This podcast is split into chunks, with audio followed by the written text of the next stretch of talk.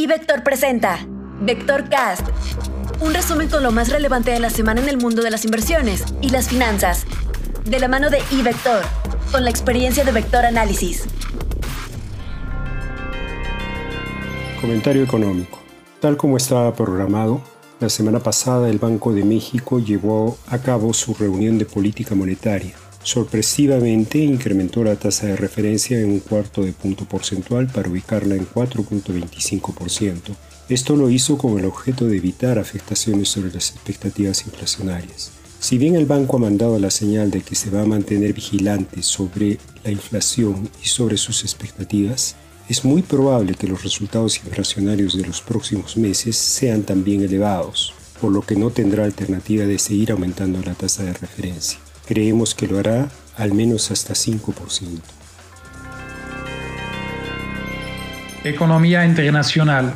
Los mercados reaccionaron positivamente ante el acuerdo bipartidista de un paquete de infraestructura física de 579 mil millones de dólares. El gasto total es menos de la mitad de lo que el presidente Biden originalmente había propuesto, y por lo tanto los demócratas quieren aprobar un paquete social por separado cuyo presupuesto sería considerablemente mayor. Sin embargo, las facciones dentro del partido pueden complicar las negociaciones para llegar a un consenso. Al mismo tiempo, el PCE mostró que la inflación subyacente en mayo avanzó 3.4% anual, aunque el Fed mantiene que son aumentos transitorios. Mientras tanto, los PMIs mostraron una fuerte aceleración de los servicios en la eurozona. Este viernes llega el reporte laboral de junio. El mercado es ambicioso al estimar la creación de 675 mil empleos no agrícolas después de las cifras decepcionantes de abril y mayo. La magnitud del aumento puede determinar si el Fed empieza a planificar una reducción en la compra de bonos durante su próxima junta de julio o si más bien se espera hasta septiembre.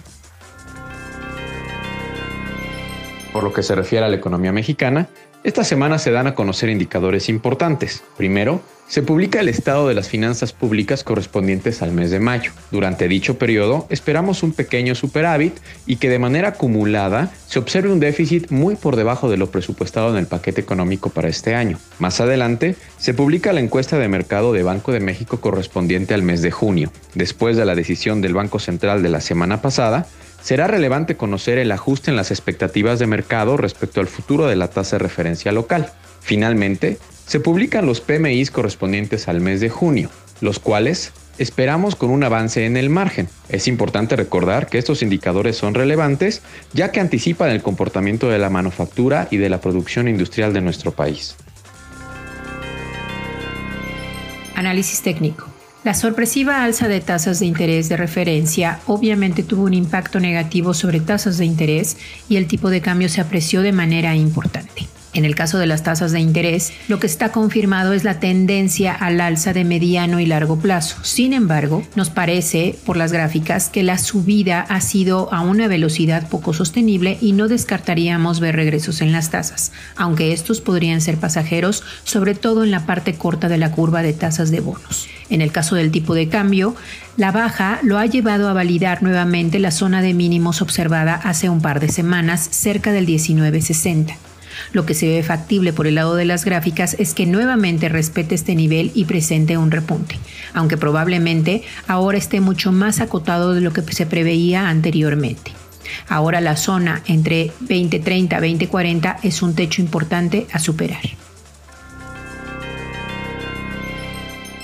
En cuanto a renta variable, durante la semana los mercados en Estados Unidos registraron su mejor desempeño semanal desde abril. Tanto el Standard Poor's como el Nasdaq alcanzaron nuevos máximos. Por sectores, el rendimiento más alto se observó en bienes de consumo durables, con un alza de casi 10%, que fue impulsada por un buen reporte trimestral de Nike. También los índices de los sectores automotriz, bancos y energía presentaron alzas mayores a 6%. En el periodo se dieron a conocer en Estados Unidos datos de inflación un poco más débiles de lo esperado, que aliviaron las preocupaciones sobre el endurecimiento de la política monetaria en el corto plazo. El mercado, adicionalmente, se vio favorecido por el anuncio de que el presidente Joe Biden llegó a un acuerdo con un grupo bipartidista de senadores para un plan de inversión en infraestructura, aunque aún existen dudas sobre su aprobación. La próxima semana en Estados Unidos destacarán los reportes trimestrales de Micron Technology y Walgreens Boots Alliance. En el mercado accionario mexicano, destacó que Cemex revisó al alza en 6.9% su guía de Guafida para 2021, por lo que ahora anticipa un crecimiento de 26%. También reveló que para 2022 espera un fuerte crecimiento que debería alcanzar los dos dígitos. Informó para Vectorcast Rodolfo Navarrete, Arnes Severens, Luis Adrián Muñiz, Georgina Muñiz y Gerardo Ceballos, quienes forman parte de nuestro equipo de Vector Análisis.